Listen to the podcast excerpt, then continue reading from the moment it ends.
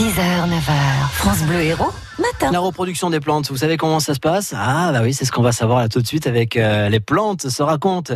Comme chaque matin sur France Bleu avec euh, Pascal Orsini et Pierre Coulot, le directeur du comité de sauvegarde de l'herbier de l'Université de Montpellier. Pierre Coulot, bonjour. Bonjour. Vous êtes botaniste, alors on plante, on récolte, et ça s'essaime. Moi, je vais vous parler surtout de plantes sauvages, évidemment, pour euh, vous évoquer euh, les différentes stratégies ou quelques stratégies qu'ont les plantes euh, dans le cadre de leur reproduction sexuée. Leur objectif, c'est de faire en sorte que leur descendance soit la, les plus éloignée euh, d'elle-même. Par définition, un végétal est immobile et euh, il est comme un animal, euh, enclin s'il se reproduit avec soit lui-même, soit sa descendance, à générer de la consanguinité. Ça n'est pas la garantie d'une pérennité de l'espèce. Alors il y a différentes stratégies qui ont été développées pour cela. Je me contenterai d'en citer quelques-unes. La première, c'est celle qu'on rencontre assez souvent, par exemple chez les orchidacées, les orchidées, qui est la miniaturisation des graines.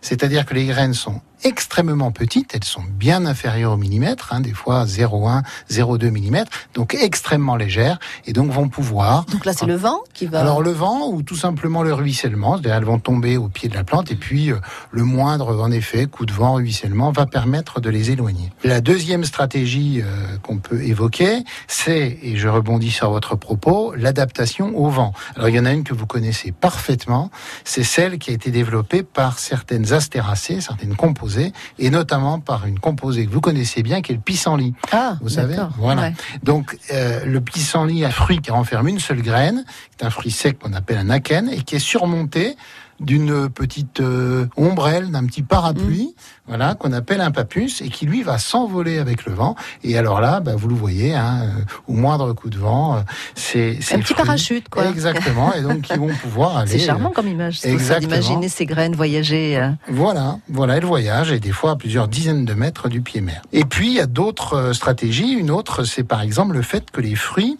vont être euh, dotés de crochets et euh, ils vont ainsi s'accrocher finalement à la laine, au pelage tout simplement des animaux Mm. et euh, ben, ainsi être être déposés plus tard. C'est notamment celle qui vous embête quand vous vous promenez dans la nature avec des chaussettes, puisqu'elles s'accrochent Elles dans vos chaussettes. hein. vous, connaissez l'affaire, comme les luzernes par exemple. Et puis, euh, vous en avez d'autres qui vont développer une graine, une, un fruit qui va ressembler à une larve, qui va être ingéré par des oiseaux. Les oiseaux vont s'envoler, aller faire leurs besoins un peu plus loin. Non seulement il y a la graine, mais il y a en plus de l'engrais. Et puis, il y a même des petites catapultes à fruits euh, ou à graines. C'est l'exemple des géraniums, par exemple, des géraniums sauvages, comme l'herbe à Robert, qui a carrément un dispositif intégré à son fruit qui va, par un phénomène physique, propulser sa graine à quelques mètres, voire quelques dizaines de mètres. Merci Pierre Coulot. Merci. Rendez-vous demain sur euh, France Bleu Héros juste avant 7h et puis sinon direction le site internet francebleu.fr.